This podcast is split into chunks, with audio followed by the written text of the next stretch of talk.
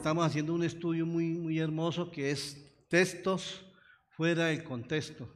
Y hoy vamos a estudiar un versículo muy importante donde tal vez por mucho tiempo nosotros eh, nos lo enseñaron mal o nunca lo estudiamos, nunca lo analizamos. Y, y hoy vamos a estudiar este pasaje que está en Hechos, capítulo 16, versículo 31.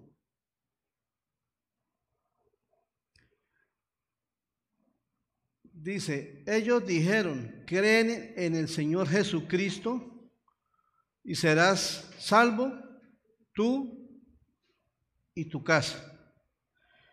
De verdad que este es un pasaje que ha sido muy mal interpretado, porque tal vez eh, hemos pensado que si por el hecho de que de yo creer o poner mi fe en Cristo, por esa, vamos, eso es una promesa que es irrevocable para nuestra familia. Y resulta que eso es una mentira. ¿Sí? Entonces, hoy vamos a estudiar bien este pasaje en su contexto. vamos a poner en manos de Dios este tiempo y a pedir a Dios que nos ayude, que nos hable, que nos enseñe su palabra. Amado Señor, Padre Celestial, una vez más, Señor, eh, vengo delante de ti con mis hermanos aquí reunidos eh, a poner en tus manos este tiempo, este momento de la exposición de tu palabra, Señor. Padre mío, yo te pido que nos ayudes a comprender, a entender y a, aprender de tu palabra, Señor, lo que tú verdaderamente estás enseñando en las escrituras, Señor. Padre, gracias por este tiempo de enseñanza que estamos viendo sobre los textos en su contexto, Señor. Padre, yo te pido que me ayudes, Señor, a exponer tu palabra como debe ser, Señor. Padre, coloco este tiempo en tus manos. Te pido, Espíritu Santo, que tomes el control de mi vida y de la vida de de los que estamos acá reunidos. En el nombre de Jesús. Amén y amén. Entonces, hermanos, eh, como les estaba comentando, muchas veces nosotros pensamos que por, por esa, esa, esa, entre comillas, esa promesa que dice ahí, creen en el Señor Jesucristo y serás salvo tú y tu casa, Pensábamos que tal vez esta, esta promesa acojaba a toda nuestra familia. ¿Ve? Pero la realidad es que cada uno de nosotros, los que estamos acá reunidos en esta noche, cada uno de nosotros somos responsables delante de Dios por nuestra vida ante Él. ¿Sí? Si hemos creído o no hemos creído en el Evangelio. ¿Ve? Porque la, salvación no es, para, todo el núcleo familiar, pero sí hay una esperanza, es que cuando nosotros hemos creído, por, nuestra, por causa de nosotros, vamos a predicar el Evangelio en nuestra familia, Dios puede tener misericordia de nuestros parientes para que ellos sean salvos. Entonces, vamos a mirar el contexto de, esta enseñanza y eso lo vamos a mirar eh, en Hechos capítulo 16, versículo del 26 al 34.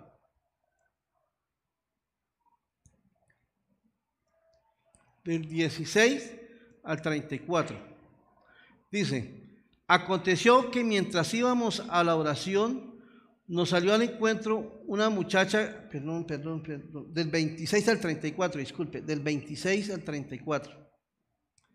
Entonces sobrevino de repente un gran terremoto, de tal manera que los cimientos de la cárcel se sacudieron, y al instante se abrieron todas las puertas y las cadenas y todos, las cadenas de todos se soltaron. Despertando el carcelero y viendo abiertas las puertas de la cárcel, sacó la espada y se iba a matar, pensando que los presos habían huido. Mas Pablo clamó a gran voz diciendo, no te hagas ningún mal, pues todos estamos aquí. Entonces pidiendo luz, él entonces pidiendo luz se precipitó adentro y temblando se postró a los pies de Pablo y de Silas. Y sacándolos les dijo, señores, ¿qué debo de hacer para ser salvo? Y ellos dijeron, cree en el Señor Jesucristo y serás salvo, tú y tu casa. Y le hablaron la palabra del Señor a él y a todos los que estaban en su casa. Y él tomándolos en aquella misma hora de la noche, les lavó las heridas y enseguida se bautizó él con todos los suyos. Y mira este último versículo. y llevándolos a su casa les puso en la mesa y se regocijó con toda su casa de haber qué? Creído a Dios, toda su casa. Hermanos, aquí sí, si ya, ya hemos leído el, contexto, podemos ver realmente qué es lo que está hablando este texto. Pero vamos a, a, como a mirar algo, qué fue lo que pasó ahí. Resulta que el apóstol Pablo y Silas, ellos iban a viajar y el Espíritu Santo no los dejó hasta que Dios por medio de una visión eh, de, un, de, un, macedonio que decía, venga y ayúdanos. Y fue cuando ellos fueron a esa ciudad a predicar el Evangelio. ¿sí? Y dice que ellos cuando zarparon a, Filipos, ellos iban y, lo primero que, que, fueron fue, pasaron por el río y había unas mujeres ahí y ellos les predicaron el Evangelio. ¿Sí? Y ahí vemos, ahorita vamos a mirar lo que pasó con una mujer que se llamaba Lidia. Entonces, y ahí más adelante ellos siguieron y muchos días predicando allá hasta que había una adivina que cada vez que los veían decía, ellos son siervos del Dios Altísimo, ellos son siervos del Dios Altísimo. Y los tenía, pero cada vez que lo veía era grite y grite lo mismo, hasta que Pablo se volteó y en el nombre de Jesús reprendió el demonio que había en ella. Entonces, ¿qué fue lo que pasó ahí? Dice que los amos de esta mujer se pusieron furiosos porque imagínense, ella era la divina y ellos vivían de, esta mujer, de, lo que ella hacía. Y entonces, ¿qué hicieron estos hombres? Fueron, los llevaron ante, ante la corte allá y los, los, los tomaron presos, los azotaron y los llevaron a la cárcel, los encadenaron, les pusieron cepos, bueno, mejor dicho, los dejaron a los apóstoles maltratados, heridos. Pero lo más hermoso que vemos acá en esta historia es que Pablo, a pesar de lo que cómo lo habían azotado y todo eso y, cómo estaban, ellos no dejaban de alabar al Señor. Siempre dice que cantaban himnos y adoraban al Señor. Y estaban en ese, en ese momento, esa entrega al Señor, que dice, la palabra que dice que hubo un terremoto. Dice que las paredes temblaron, los cimientos se abrieron ahí, eh, las cadenas cayeron, los cepos se soltaron. ¿Y qué pasó con el, guardia? estaba despierto totalmente, estaba dormido, no supo lo que pasó y cuando, cuando él escuchó eso se despertó. Y resulta que cuando este hombre vio eso se asustó porque, uy, no, se volaron todos. Y resulta que en esa época, cuando un preso se volaba, la persona que estaba bajo el cargo de ese preso, o la persona que lo estaba custodiando, tenía que pagar con su vida, imagínense. Dijo, Digo, no, ya me figuró. Y te dijo, no, mejor me voy a suicidar. Te ve cuando, cuando él se iba a enterrar la espada y Pablo dijo, no, no, no, deténgase, no haga eso. Aquí estamos todos. Y este hombre cuando vio lo que había pasado, porque él escuchó las alabanzas, escuchó todo eso, y dice que cuando, él, cuando Pablo le dijo eso, ¿qué tengo que hacer para ser salvo? ¿Qué tengo que hacer? ¿Ve? Entonces, Pablo Ahí le dice, cree en el Señor Jesucristo y será salvo tú y tu casa. Entonces, Pablo en, esta está expresando que, la, que si él creía junto con su familia, iban a ser salvos.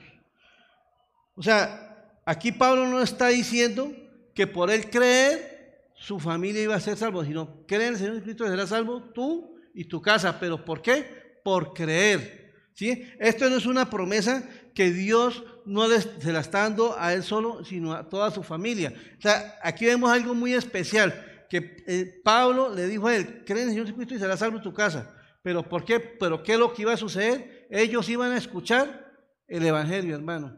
O sea, la única manera de nosotros poder creer es cuando escuchamos el Evangelio. Entonces, vamos a mirar otros ejemplos de, cómo vemos cómo Dios en su infinita misericordia usa estos momentos para, para salvar no solo una persona, sino también toda su familia.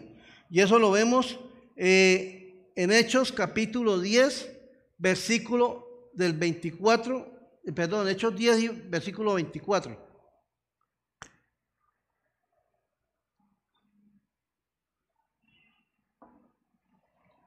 Dice, al otro día entraron en Cesarea y Cornelio los estaba esperando, habiendo convocado a quienes? sus parientes y amigos más íntimos.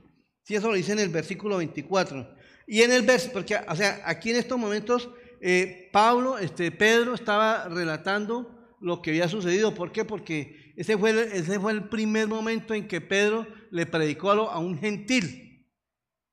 ¿Ven? Eso fue cuando Dios, en su infinita misericordia, permitió que Pedro le predicara a un gentil y todo fue por medio de una visión. ¿Ve? Y entonces mientras Pedro tenía la visión de que ciertos alimentos no podía comer, este Cornelio tiene una visión donde lo mandó a llamar. Entonces, mira lo que dice en el versículo 33. Así que luego envié por ti y tú has hecho bien en venir. Ahora pues, todos nosotros estamos aquí. ¿Quiénes? Todos. ¿Quién eran todos? La familia. Todos estamos aquí en la presencia de Dios para oír todo lo que te ha mandado. Y mire lo que dice en el versículo, en Hechos 11, versículo 13 y 14. Quien nos contó cómo había visto en su casa, o sea, ahí fue cuando eh, el, Cornelio le contó a Pedro, dice, nos contó cómo había visto en su casa un ángel que se impuso en pie y le dijo, envía hombres a Jope y haz venir, haz venir a Simón, el que tiene por sobrenombre Pedro Dice, Él te hablará palabras por las cuales será qué? Salvo tú y toda su casa. él iba a predicar el Evangelio. O sea, no estamos viendo, o sea, aquí la cuestión es que creyeron, ¿por qué? Porque escucharon el Evangelio. ¿Sí? O sea, no porque le dio una promesa a Cornelio, cree Cornelio y, será salvo tú, no. La condición es que tienen que creer en el Evangelio. Y para creer en el Evangelio tienen que predicar el Evangelio. Amén. Entonces, eso fue lo que pasó en ese momento con, con Cornelio. Y, dice que fueron los primeros gentiles que se convirtieron al Señor. Ahí fue cuando Dios extendió su misericordia a, nosotros prácticamente, porque esa, esa, lo que quieren los gentiles son aquellos que no eran del pueblo de Dios. Y entre eso estamos incluidos nosotros. Otro ejemplo está con Lidia, y su familia. Eso lo, eso, eso lo vimos un poquito más antes en el pasaje. Eso está en Hechos 14, perdón, 16, 14. Dice, entonces una mujer llamada Lidia, vendedora de púrpura de la ciudad de Tiatira, que adoraba a Dios, estaba oyendo. Mira lo que sucedió acá. Y el Señor abrió el corazón de ella para que estuviese atento a lo que Pablo hablaba, o sea, predicaba. O sea, hermanos, aquí es donde vemos que el Señor es el único que toca los corazones de cada persona. ¿Ve? Dice que el Señor abrió el corazón de ella que escuchara la palabra, hermano. Y eso es lo que yo sé que ha sucedido con cada uno de nosotros cuando Dios en su infinita misericordia permitió que escucháramos el Evangelio. El Señor abrió nuestro corazón para que entrara la luz del Evangelio. Amén. Que Qué misericordia del Señor con nosotros, amén. Entonces, dice que el Señor abrió el corazón de ella para que estuviese atenta a lo que Pablo decía. Y mire, mire lo que dice, dice, y cuando fue bautizada y su familia, ahí ya habían creído, porque para ser bautizados tienen que haber creído, o sea, sí, ya habían creído.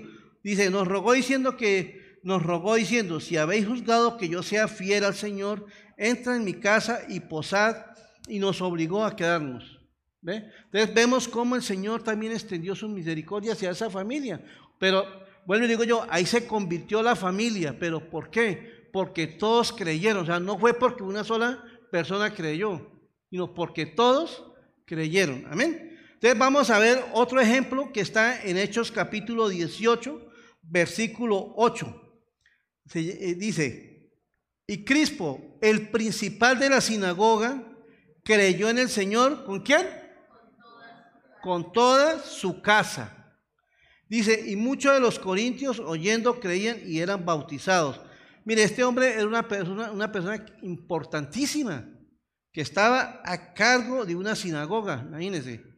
Y era un hombre que conocía la ley, pero no conocía el Evangelio. Pero cómo Dios permitió que a través de la predicación de Pablo, del Evangelio, este hombre hubiese creído. Pero el Señor fue tan bueno que extendió ¿qué? que creyera toda su casa. ¿Ve, hermanos? Entonces, Dios Él, él obra de diferentes formas. Pero lo que sí tenemos que tener claros, hermanos, es que la salvación no es, no es por familias, no es grupal. ¿sí? La, salvación es personal. Y eso es el segundo punto que vamos a ver eso. La salvación es personal. ¿sí? Cada quien de nosotros tenemos que rendirle cuentas a Dios de nuestra vida. Cada quien de nosotros tenemos que profesar nuestra fe en Jesucristo. El hecho de que yo diga, Señor, yo te acepto como mi único y suficiente Salvador, no quiere decir que mi papá, que mi mamá, que mis hermanos, que mis hijos, que mis sobrinos van a ser salvos. No, hermano. Que Dios nos puede usar como sus instrumentos para irles a predicar el Evangelio, ellos es diferente. Amén. Entonces, lo primero que tenemos que destacar es que por lo menos que es que solo podemos ser salvos por medio de nuestra fe en Jesucristo. Es la única manera de poder ser salvos, por nuestra fe en Jesucristo. Como ese cordero inmolado que dio su vida por cada uno de nosotros. Eso es lo primero que tenemos, nuestra fe en Jesucristo. Es la única manera de poder ser nuestros salvos. Mire, eso lo podemos mirar en Juan capítulo 3, versículo 16.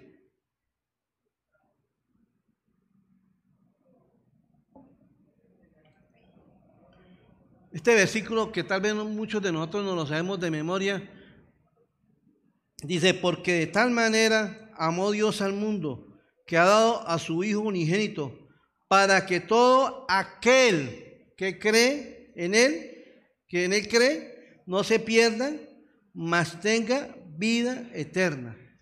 Todo es por nuestra fe en Cristo. Juan 4, 6 dice, Jesús, Jesús dijo, yo soy el camino, la verdad y la vida. Nadie viene al Padre si no es por mí. Entonces, ¿cómo vamos a ser salvos nosotros cuando creemos que nuestra fe está puesta en quién? En Cristo. ¿Sí? O sea, el hecho de que nosotros escuchemos a Él y creamos en Cristo, bueno, les repito, no quiere decir que nuestra familia va a ser salva. Pero hermano, Dios tiene misericordia porque, como les decía en ese momento, a través de nosotros Dios nos quiere usar para que nuestra familia escuche el Evangelio. Entonces,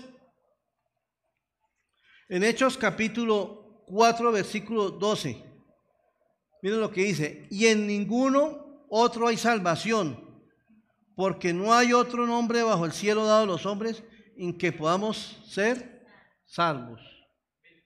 ¿Sí? Solamente en Cristo. Y Efesios 2.8 dice, porque por gracias sois salvos por medio de la fe, y esto no es de vosotros, pues es un don o es un regalo de Dios, hermano. Aquí donde vemos la misericordia de Dios con nosotros. O sea, nosotros no merecemos nada, no merecemos sino el justo juicio de Dios. ¿Por qué? Por nuestros delitos. ¿Sí? Pero ahí es donde el Señor, en su infinita misericordia, entregó su vida por cada uno de nosotros para que nosotros podamos ser justificados delante del Padre. Entonces, como les decía a ustedes, eh, lo que podemos entender acá es que el llamado es personal, no, no familiar. ¿sí? El llamado es individual de cada uno de nosotros. Cuando Dios nos llama, nos llama uno, a cada uno de nosotros. ¿Ve? Míralo, eh, vamos a mirar otros versículos donde habla sobre eso. Dice en Marcos capítulo 16, versículo, perdón, 16, versículo 16.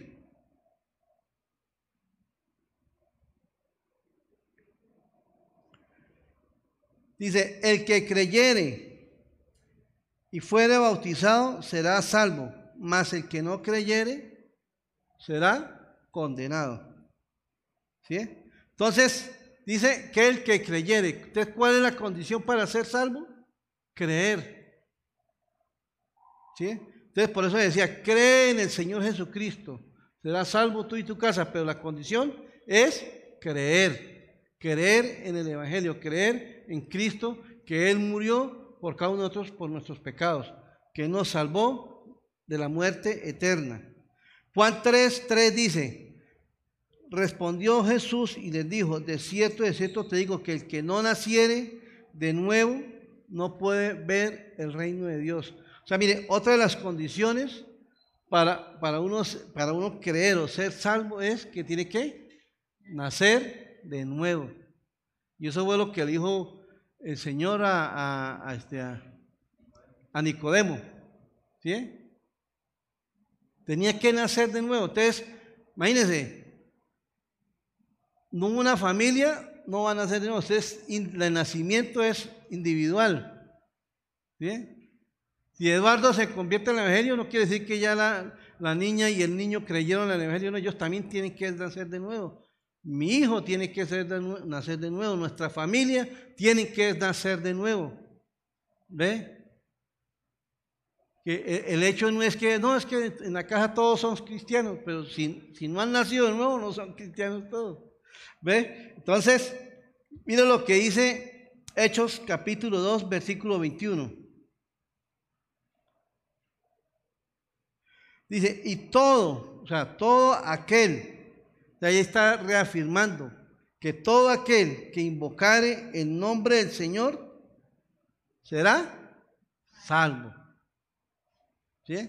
Entonces, hermanos, es a lo largo de toda la palabra de Dios donde habla que la salvación es personal, que la salvación no es familiar. Romanos capítulo 10, versículo 10 al 3 dice, porque con el corazón se cree para justicia, pero con la boca se confiesa salvación, porque todo aquel que invocar el nombre del Señor será salvo. O sea, la única manera de que podamos creer en el Evangelio es, es confesar, confesar con nuestra boca que necesitamos a Cristo. Que confesemos que Jesús murió por nuestros pecados, que Jesús fue el que murió por mí en la cruz del Calvario. ¿Ve? Eso es confesar. Entonces, por lo tanto, a la luz de todos estos pasajes podemos entender con claridad que la salvación depende de que cada persona individualmente se arrepiente de sus pecados y reconozca a Jesús como su único y suficiente Salvador. No hay otro medio. No hay otro medio. nosotros no somos los salvadores de nuestra familia. La condición es que ellos también crean.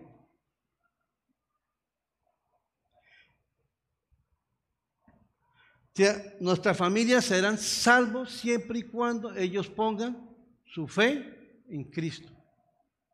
Hermano, y eso es lo, y eso es lo que nos lleva al último punto. ¿Cómo podemos nosotros aplicar esta enseñanza a nuestra familia? Porque tal vez Tal vez de nuestras, de nuestras mayores preocupaciones es ver a nuestra familia convertida, ¿cierto? Yo anhelo eso, ver mi familia convertida, ver mi familia rendida a los pies. Y uno dice, Dios mío, pero ¿cómo hago? Y uno les sabe, uno les dice, pero hermanos, es pedir, en, creer, creer en la infinita misericordia del Señor, de que los alcance, de que abra su corazón, así como hizo con, con Lidia. Dice que cuando ella escuchó hablar a Pablo, dice que el Señor abrió su corazón. Y eso debe ser nuestra oración por nuestra familia. Y mire, vamos a mirarlo otra vez a, a, mirar lo que dice en Hechos 16, 32 al 34. Cuando ya después de que, de que Pablo le, había hablado al, al, al carcelero, dice, y le hablaron la palabra del Señor a él y a todos los que estaban en su casa.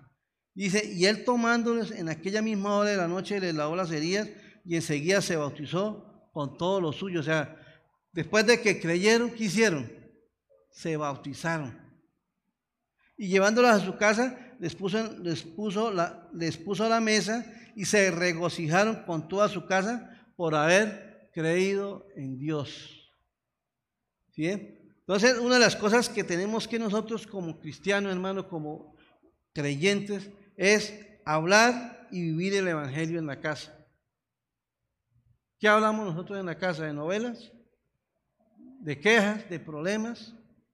Cuando podemos hablar del Evangelio, hablar el Evangelio de nuestra familia, hermano, porque a veces nosotros no hacemos eso. Mire, mire, mire, hay una enseñanza tan bonita en Segunda de Timoteo capítulo 1, versículo 5. Dice, trayendo a la memoria la fe no fingida que hay en ti, la cual habitó primero en tu abuela Loida y en tu madre Eunice, y estoy seguro que en ti también. O sea, aquí está hablando de Timoteo, la, mano derecha del apóstol Pablo. Pero mira algo muy interesante, ¿por qué él creyó el Evangelio? ¿Por qué? Porque dice que escuchó hablar a la abuela cuando le hablaba a la mamá. Y lo que, y lo que la mamá aprendió a la abuela se lo enseñó a quién? A él. O sea, era una familia donde se hablaba el Evangelio, se enseñaba el Evangelio. Y hermanos, eso tenemos que pedirle al Señor que nos ayude a hacer eso en la casa. Yo necesito hacer eso en mi casa también. Y cada uno de nosotros. ¿sí? Pero la única manera es eso. Por eso, pa, por eso Timoteo fue encaminado en, los caminos del Señor. Y mire, y mire lo que dice en el, en el Timoteo 2, versículo, capítulo 3, versículo 14 y 15. Ahí mismo dice, pero persiste tú en lo que has aprendido y te persuadiste sabiendo de quién has aprendido, de, su abuela y de su mamá. Y dice, y que desde la niñez has sabido las sagradas escrituras las cuales te pueden hacer sabio, ¿para qué?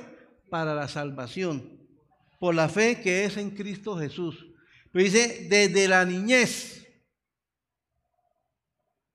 hermanos, los que tengamos la oportunidad de poderles compartir el Evangelio a nuestros hijos que están pequeños, hermanos, háganlo, háganlo.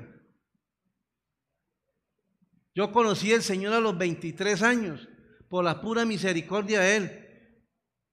Pero cuánto, Dios mío, yo hubiera deseado conocer el Evangelio, por lo menos como a la edad de Andreita. Qué bendición, hermanos, que esta niña está, ya está escuchando el Evangelio. Los hijos de, pequeños de cada uno. Pero tenemos, no solamente cuando vienen aquí a la iglesia, sino tenemos que instruirlos en la casa. ¿Para qué? Para que ellos se vayan formando. Hermanos, el día de mañana, cuando ellos tomen la decisión, ya han, ya han entendido. Y si no la toman, hermanos, Dios tendrá misericordia de ellos. ¿Sí entiende? Pero ya nosotros hemos cumplido.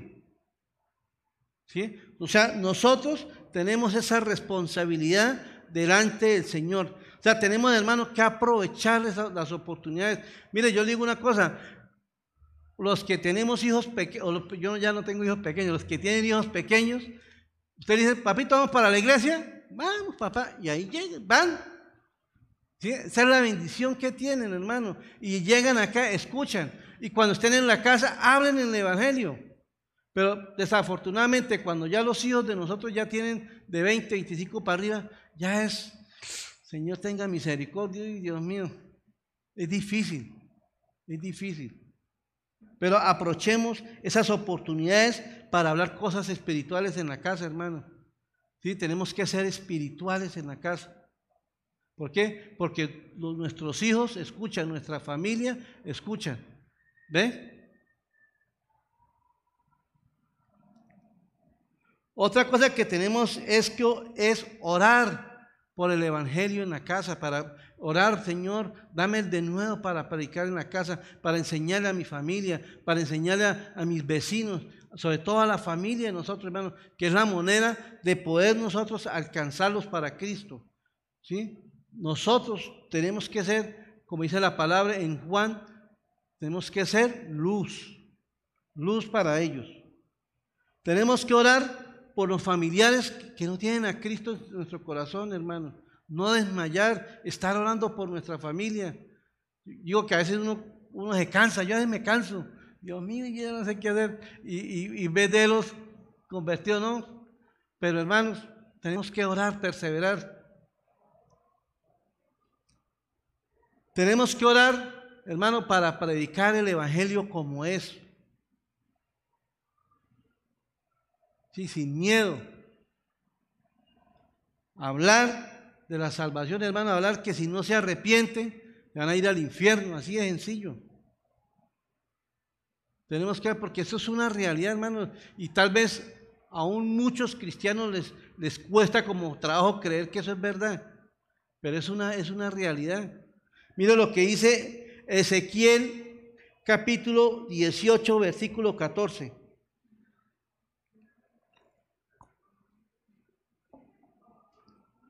Ezequiel, versículo 18, 14. Dice, he aquí que todas las almas son mías, como el alma del Padre, así el alma del Hijo es mía.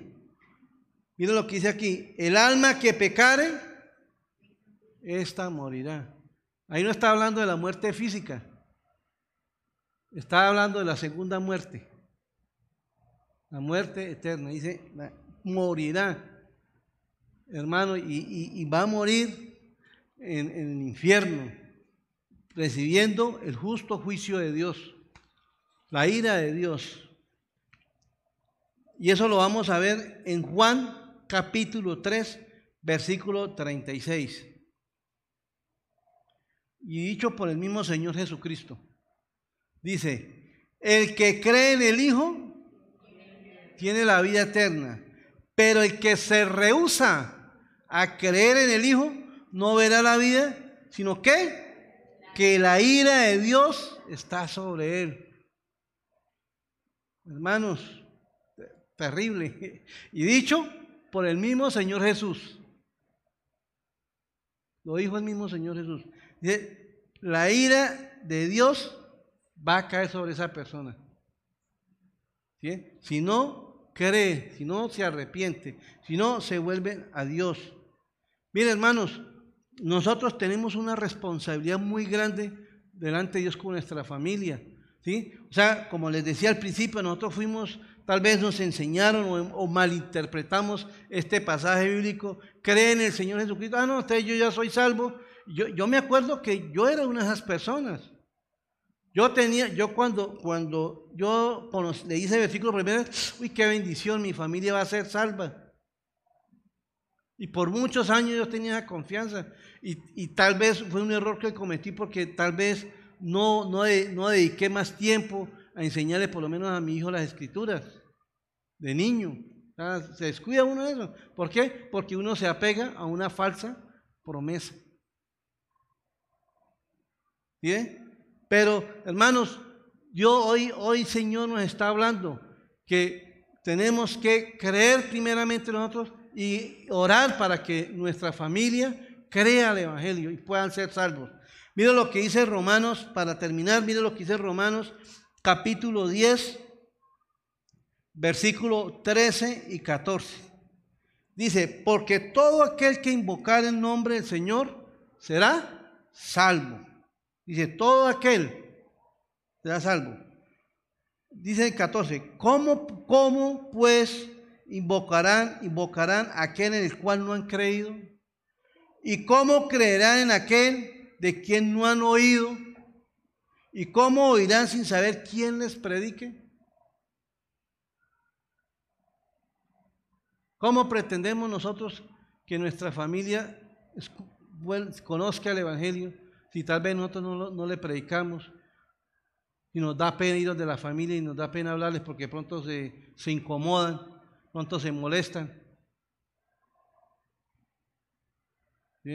Yo que le, decía a mi hijo, yo le decía a mi hijo, para mí el, anhelo más grande y mi, alegría más grande es, antes que cualquier sueño que usted cumpla en la vida, es verlo caminando con Cristo, es verlo rendido a Cristo. Ya lo demás a mí ya viene por añadidura, como dice la palabra del Señor, como dice en Juan 6.30, perdón, en Mateo 6.33.